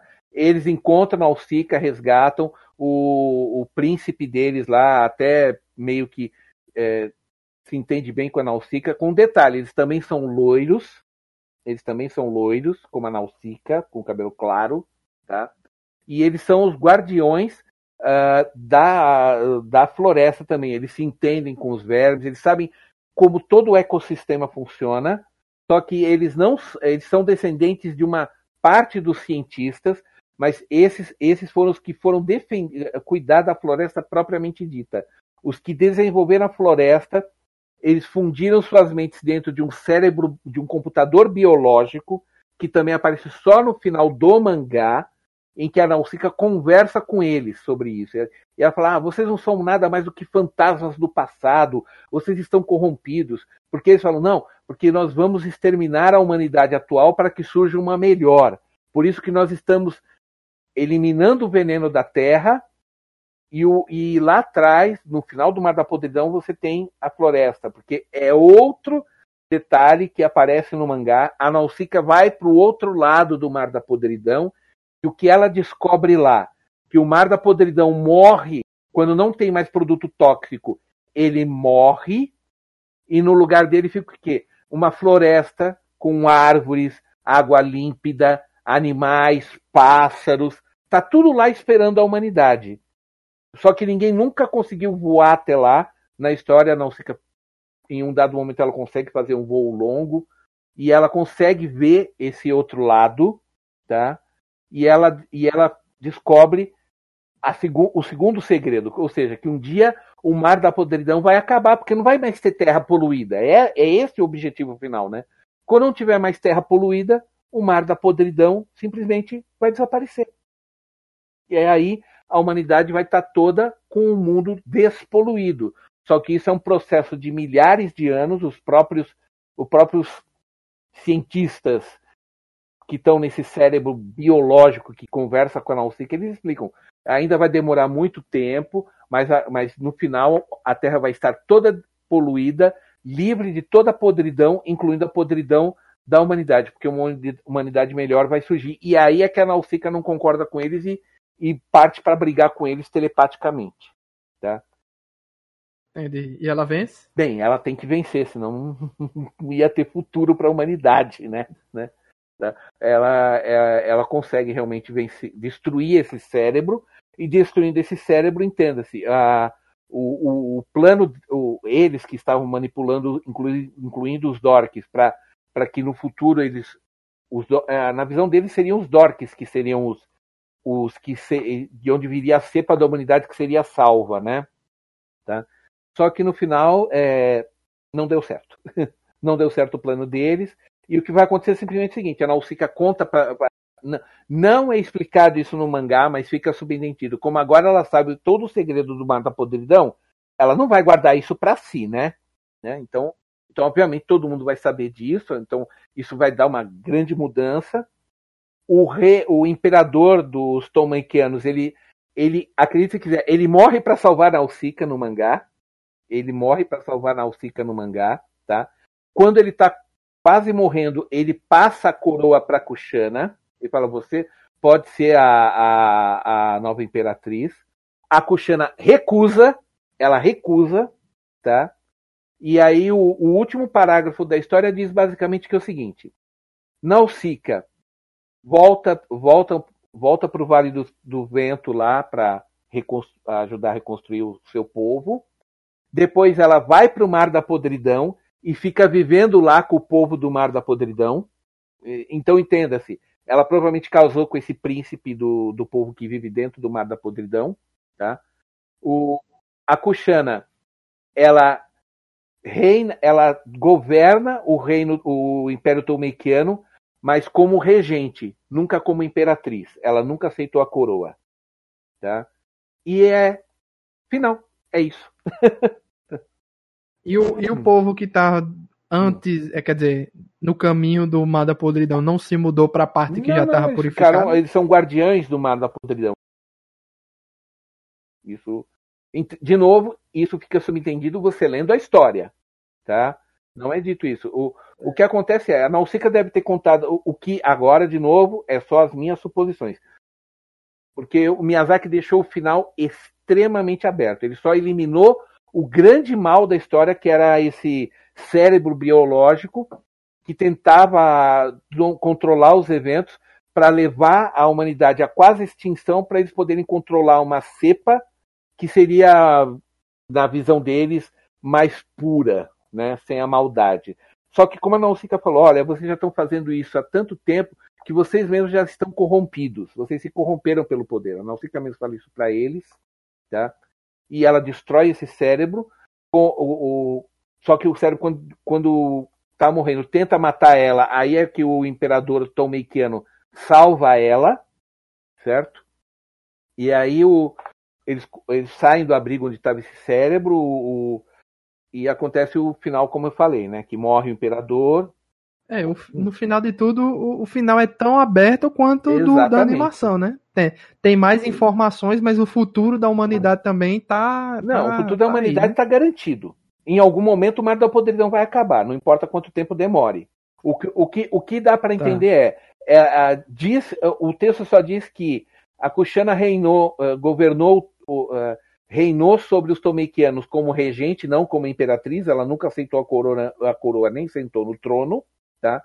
Com isso, ela, ela garantiu a, a e, e, parou de fazer os Tomequianos serem um império expansionista, que eles estavam sendo tipo que nem o Império Romano, conquistando terras. Eles pararam com isso, provavelmente até por saberem, ó, agora que a gente sabe que do outro lado do Mar da Podridão tem terras férteis, é inevitável dizer, devem ter se mudado para lá cedo ou tarde, certo?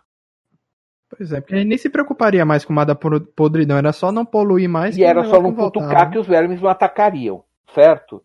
E agora todo pois mundo está é. sabendo disso, a Nausicaa contou tudo que deveria contar, ou seja, a, a, as razões para as nações daquela, da, de lá ficarem lutando não existem mais, as razões para, as razões para eles lutarem não existem mais, então simplesmente uh, você tem um final, um final aspas feliz, né, com todo, todos os grandes problemas sendo resolvidos e cada um tocando sua vida. O que o Miyazaki está dizendo, ó, a humanidade agora tem um rumo, é só seguir aqui que, não, que vai dar tudo bem, certo?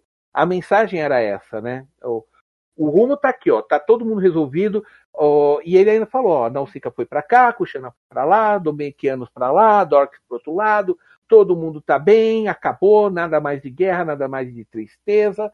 Agora é só, é só o pessoal viver na boa que não vamos ter mais problemas. É isso. E, e essa ideia dele de, de fazer uma história contra a poluição, contra o expansionismo da humanidade, com, esse, com essa temática, você sabe dizer de onde veio isso? Uma das muitas influências que o Miyazaki aplicou, entenda-se que ele primeiro aplicou no mangá, depois. Então entenda que eu estou falando agora foram as influências que levaram Miyazaki até criar o mangá. Tá? A questão da poluição foi um incidente muito grave que aconteceu no Japão durante os anos 50 e 60, que foi a, a poluição por mercúrio tá? da Baía de Minamata. Tá? Que ela uh, ficou tão, tão poluído, tão poluído, que, que, que os peixes tiveram que se adaptar ao mercúrio que estava na água. E as pessoas ficavam comendo esses peixes e absorviam esse, esse, esse, esse mercúrio no corpo. Tanto que mais de 10 mil pessoas foram afetadas, ou pessoas com crianças nascendo com deformações. Foi uma coisa horrenda, né? E o, e o, que, e, e o que espantou muitas pessoas na época foi que mesmo com tudo isso, com, a, com o grau, com a quantidade de veneno que estava na, na Baía de Minamata, o, os peixes ainda conseguiam viver lá. Havia uma flora que se adaptou a viver com aquele mercúrio, absorveu o mercúrio e continuava vivendo. E foi a partir daí que o Miyazaki teve a ideia do, dos fungos que se que desintoxicam a, a, a, uma terra poluída. Vocês entenderam a lógica, né? Tá? Tá? Atualmente a Baía de Minamata já ainda está sendo desintoxicada, ainda tem um alto grau de mercúrio, mas não é o horror que estava nos anos 50 e 60, tá? Mas a, além disso, o, aí, aí muita gente diz que, que, que, houve influência disso ou daquilo, que houve, houve influência do budismo, e de fato Miyazaki é budista, então ó, ó, ele fazer, passar alguma coisa disso não teria nenhum problema, tá? Mas o, no, no final, o que ele criou foi uma história de ficção científica passada no futuro, né? Em que a tecnologia só passa assim, você só tem aquela velha história, né, de restos da tecnologia antiga influenciando o povo ali, né, com, com a questão dos, dos gigantes, como eu falei do computador biológico, da própria do próprio mar da podridão, na verdade, ser uma criação artificial humana para despoluir a Terra, né? Tá? O, o, a gente tem que lembrar, a gente tem que pensar o seguinte: em 80, 84, ou, ou vou dizer o seguinte, quando o Miyazaki começou a trabalhar com, com Nausicaa, que era já uma coisa que ele já ficou ruminando durante os anos 60 e 70 até criar de fato, até lançar de fato, tá? o Greenpeace na época não era nada. O Greenpeace estava começando. Quase ninguém tinha ouvido falar de, do movimento do da luta pelo meio ambiente que o Greenpeace já fazia. Né?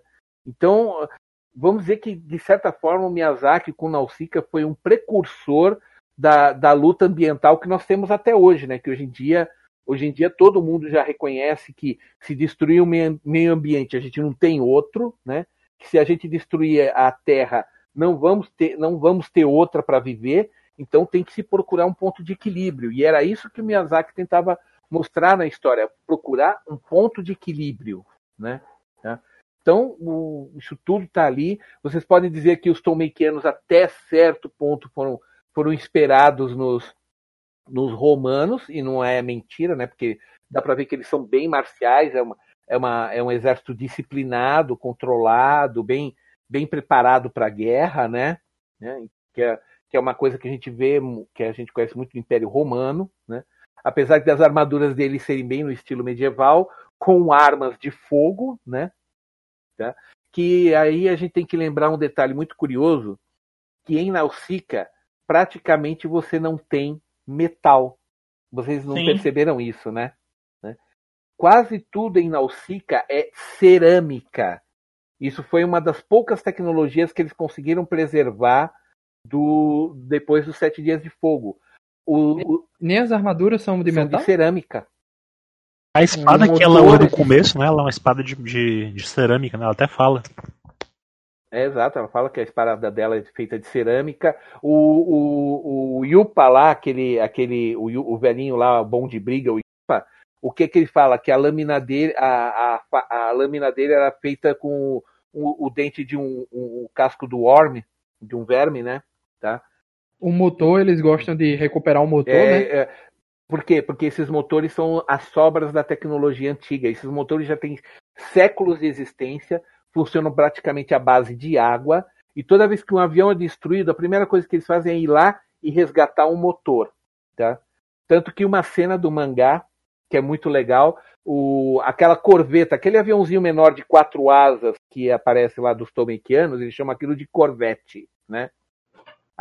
Quando uma, uma dessas corvettes pousa lá e se, se esbudega toda no, tom, no, no, no, no, na, na, no pouso, ela se desmantela, né? O Crotou, aquele lá, o barbudo, o braço direito da Cuxana, né? A primeira coisa Sim. que ele faz com os soldados é ir nos motores, salvem os motores, salvem os motores. E enquanto isso, a Nausicaa entra dentro do avião para retirar os feridos. né? E, e, a Cuxana só fica observando. Interessante, ela dá mais valor para os soldados do que para o motor, sabe? Ela fala, e é desse jeito que a, que a Cuxana vê as coisas, né? Porque para eles o motor vale mais do que vidas humanas. E, e de novo, a Nausicaa ela é tão é tão humana, né? Que ela só ela dá mais valor para as pessoas, né? E, e no mangá tem uma cena que você fica até agoniado, que é que é o tem um soldado que está intoxicado, que está com, com, com, com os esporos dentro no, no pulmão, a Nausicaa faz respiração boca a boca para chupar o sangue que está com os esporos para salvar ele. E ela salva o soldado. Tá? Boca a boca para chupar o pra sangue? Para chupar o sangue com os esporos. Ela se arrisca a ser intoxicada. Ninguém tinha coragem de fazer isso. Ela fez isso para não ver o soldado morrer. E era um soldado tomequiano. Tá? O... E aí, Felipe Greco? Aqui tem Peixoto, aqui tem informação. O que é que você tá achando aí desse, uhum desse que o Felipe botou no mudo aí?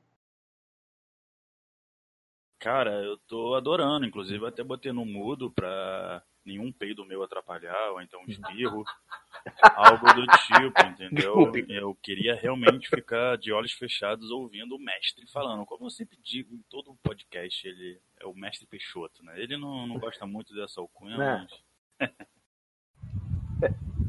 Agradeço e fico constrangido. Tá? Agradeço. Como foi dito, Náutica é a menina dos olhos do, do Hayao Miyazaki. Ele controla com mão de ferro qualquer ação externa que tenha do, do anime, exatamente para manter a obra no seu estado original. Mas, acima de tudo, ele sabe que pode fazer coisas boas com ela se quem mexer tiver dentro dos conformes dele. E por causa disso, você sabia que tem uma releitura live action de Náutica? Como é? Não, eu não sabia do live action. é? Eu sabia que tem um brasileiro que tá Ah, fazendo sim. uma animação. Isso você fala em seguida, mas deixa eu falar. Aham. Ah, Tá? Comemorando os 35 anos do filme, saiu em Ginza, no Japão, um teatro kabuki licenciado de náutica. Eu vou mostrar para vocês aí, Olha vocês podem colocar o link de vídeo pro ideia. pessoal ver. Tá? Tem até. O É, foi ano 35 passado, anos é quando? Esse ano? Tá? Tô passando para vocês. Eu, eu, eu Ah, botei até É, agora foi ano passado, 2019, e são 35 anos. Dê uma olhada 2019 aí, para você, 5 anos. para vocês verem um, um- trechinho da obra. São duas partes, né? Porque, cada, porque a adaptação ela foca no mangá. São duas partes de 2 horas e 45 a quase 3 horas mais ou menos. Elas estrearam em se- de 6 de dezembro a 25 de dezembro do ano passado. Fez tanto sucesso que retornou esse ano em fevereiro. A segunda parte ia correr em março, só que por causa do coronavírus ela está parada. Então, se vocês procurarem agora, né, eu estou colocando para vocês aí o vídeo, o vídeo, tá? Eu vou, eu vou mostrar aqui o. Caramba, é de, de primeira qualidade, viu? Que eu tô vendo aqui a coisa. Sim, Tem até a navezinha dela, o planador sim, dela. tem o, o ator tá ali, voa com a nave no palco, tem É, não é cenas feito com água, coxas igual o Carreta tetos Furacão, não. Tem o, o, mar, de- o mar dourado. tem o Mar Dourado. Assim, Tem um robô É o- gigante. é o a coisa teatro kabuki né? reinventado, né, para essa época que o pessoal coloca uma coreografia de palco, ah, cenários móveis, etc. É muito, muito bem feito. E aí eu vou. Então eu quero acrescentar mais Hum. uma coisa, tá?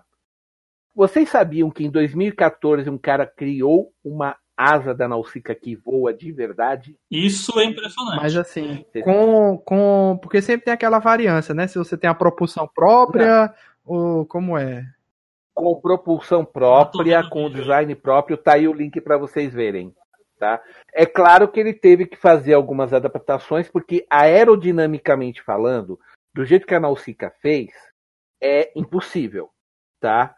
Ele teve que fazer algumas pequenas adaptações, mas tá aí o vídeo para quem quiser Uhum. ver, tá? Ah, e tem também o, o curta-metragem live action brasileiro, né, que tá sendo ainda está em produção, né, que tá vai fazer uma, uma é uma homenagem, né, feita por um diretor brasileiro, né, chamado deixa eu dar uma olhada aqui, é, Wind Princess, né, Princesa do Vento. curta exatamente, né, do diretor Chris Tex.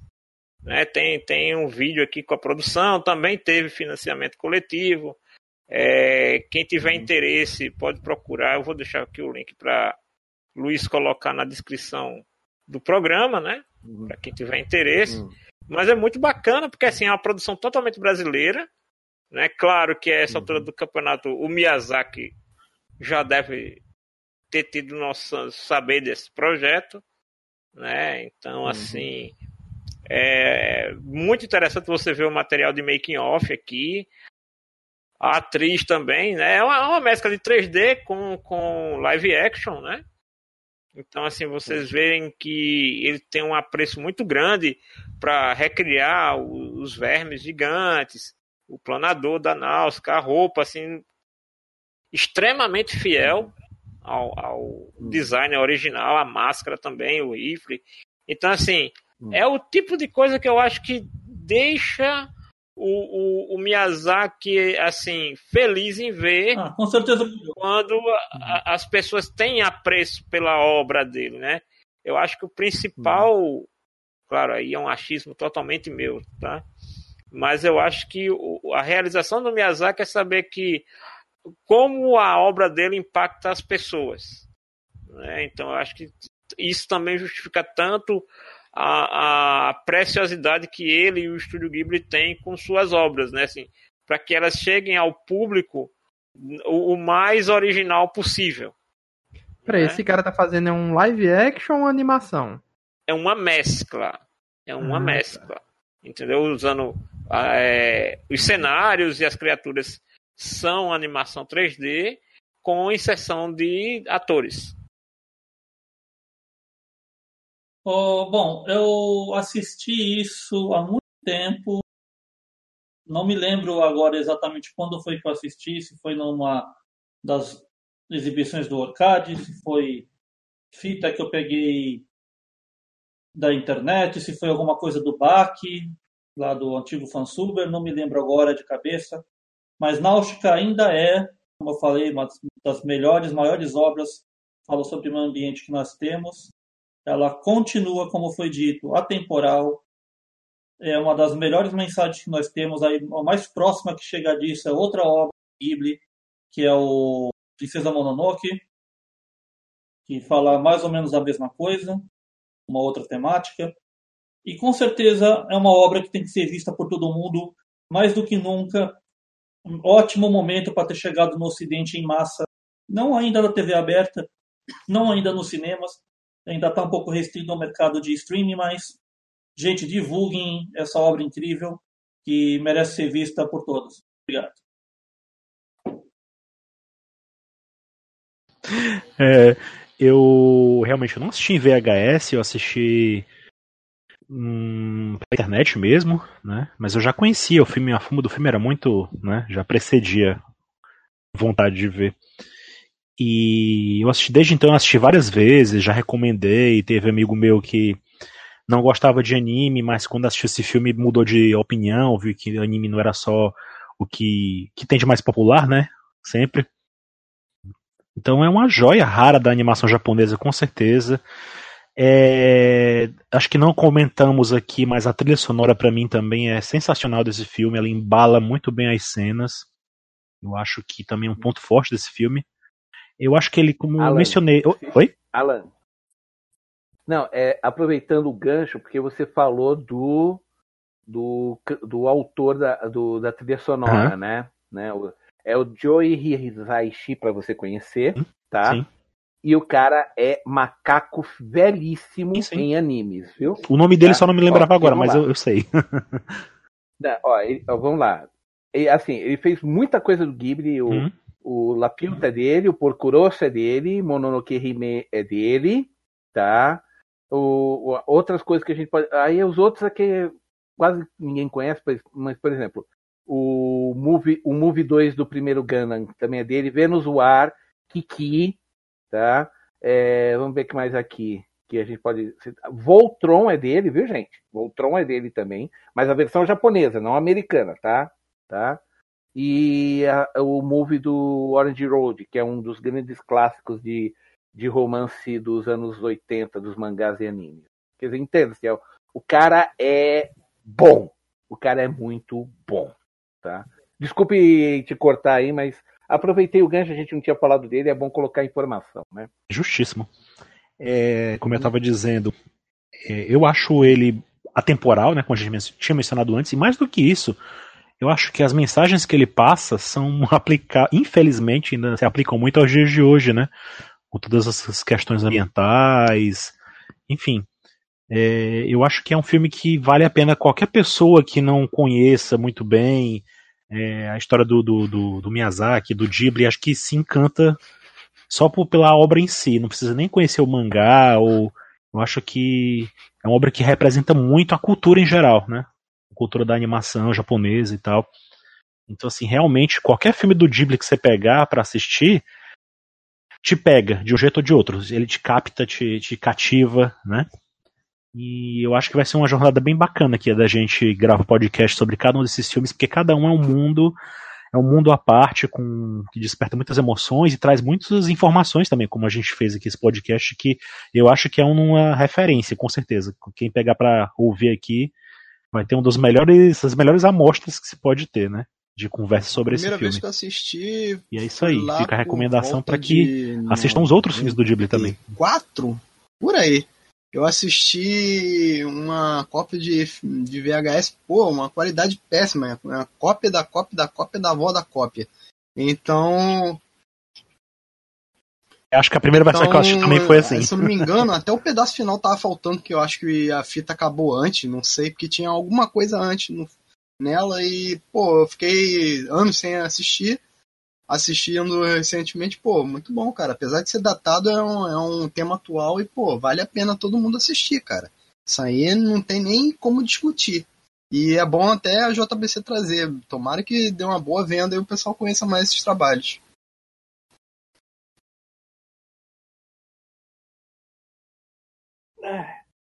Olha, gente, eu já já falaram muito aí que você deve assistir e tudo mais, e eu vou dizer para vocês porque eu gosto de Nausicaa.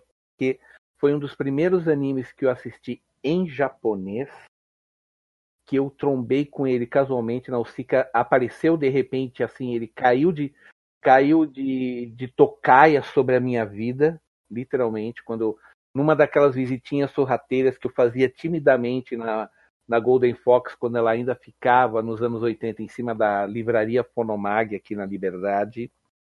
E eu entro lá um dia e tá passando justamente a cena da Nausicaa voando na sua asa lá e o verme correndo atrás do Yupa e eu olhando aquilo boca aberta, falei, nossa senhora, que coisa linda.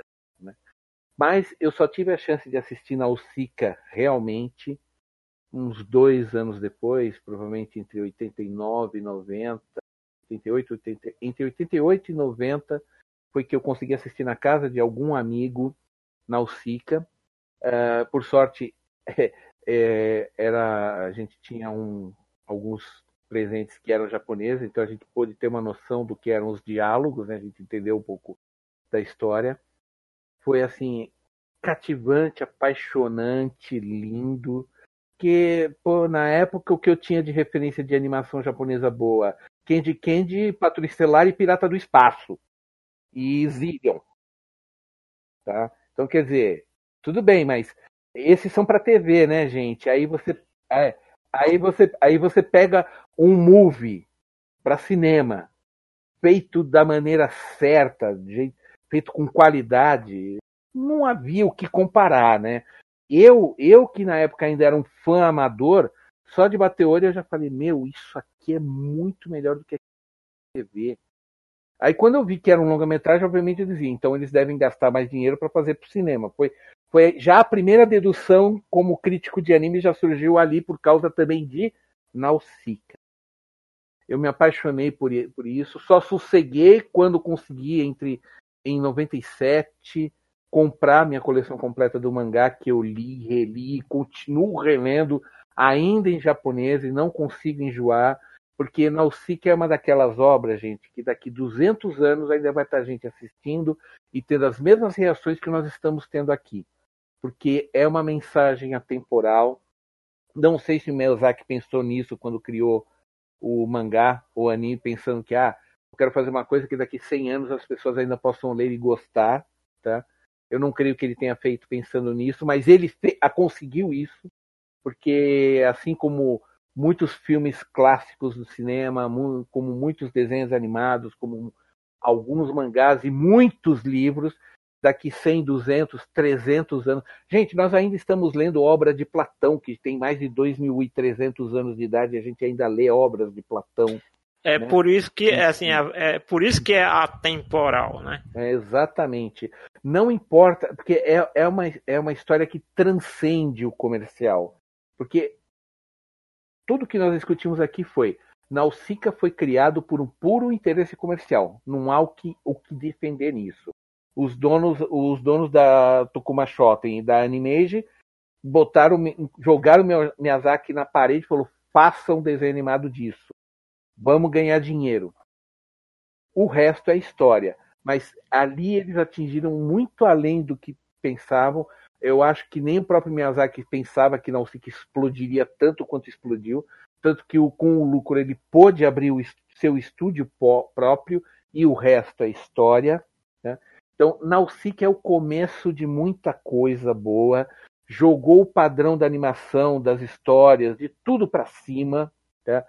Desculpe, humilhou muita coisa de Disney, desculpa, gente. Não, não, eu sei que é até injusto comparar, porque a Disney tem um foco e o Miyazaki, o Ghibli tem outro, mas muita, muita coisa dos paradigmas no Ocidente que nós tínhamos, que a Disney tinha implantado e estava sentada em cima há 50 anos, chegou o Miyazaki, puxou o banquinho dele e falou: Não, peraí, não é só isso, não. Entendeu? É, é, há muito mais do que você só ver um bom desenho animado quando você assiste Nausicaa. Você está bebendo história, você está bebendo uma coisa que mudou o mercado de animação como a gente conhece. Muito do que você tem hoje em dia é graças à qualidade que o Miyazaki impôs aí, tá? Porque ele realmente chegou, não, isso aqui é animação de qualidade, façam igual. Tanto que ele despreza muito a animação comercial atual, ele fala que ah, isso aí tá sendo muito. É, assim, ele estava criticando, ele numa, numa entrevista ele criticou muito isso, ele, ele meteu o pau na animação japonesa moderna, porque ele falou: um dia isso vai fazer o Japão ficar coberto de vergonha. É, tá certo que ele está comparando a qualidade do que ele faz com, com uma série de TV comercial. Eu acho injusto a crítica dele, mas eu entendo o ponto de vista dele, porque ele vê a animação como uma coisa artística, não tanto quanto uma coisa comercial, né? Tá? Tanto que, tanto que veja, ele só liberou uh, uh, o material do Ghibli para streaming porque ele precisava de dinheiro para as próximas obras, né? Então, uh, desculpe se estou me estendendo, Luiz, mas enfim, gente, é você quando ver Nausicaa, você tem que ter em mente que é muito mais do que só o que você está vendo ali. ali foi o estopim de muita coisa do que você tem até hoje. E é um anime que envelheceu tão bem, tão bem, que você nem reclama que não tem CG nele. Né? Então, só vejam, gente. É, é legal, vale a pena e eu vou continuar aplaudindo em pé quantas vezes eu tiver chance de aplaudir. Pronto. Muito bem, então agradecer aí a presença de todos os amigos, Alan do Tais e Setseia, Peixoto, Denison e Pablo do Anime X, Janúncio aí do Portal HQPB, Felipe Greco é 100% da casa aí. Show, tamo junto por enquanto, né, Felipe? 100% Nerd Debate e de home office. Isso aí. Então, obrigado a todo mundo que acompanhou até o final. Aguardem. Nosso próximo episódio é O Castelo no Céu. E logo depois, o tão triste e temido Túmulo dos Vagalumes. Aguardem nosso podcast. É que eu finalmente terei que assistir, porque é, até hoje eu não tive coragem momento. de assistir. Vai, vai ser agora vai ser agora. É o que vai def... é o que separa os homens das crianças. Então, obrigado a todo mundo que assistiu e até a próxima, pessoal. Valeu. Valeu. tchau. tchau, tchau.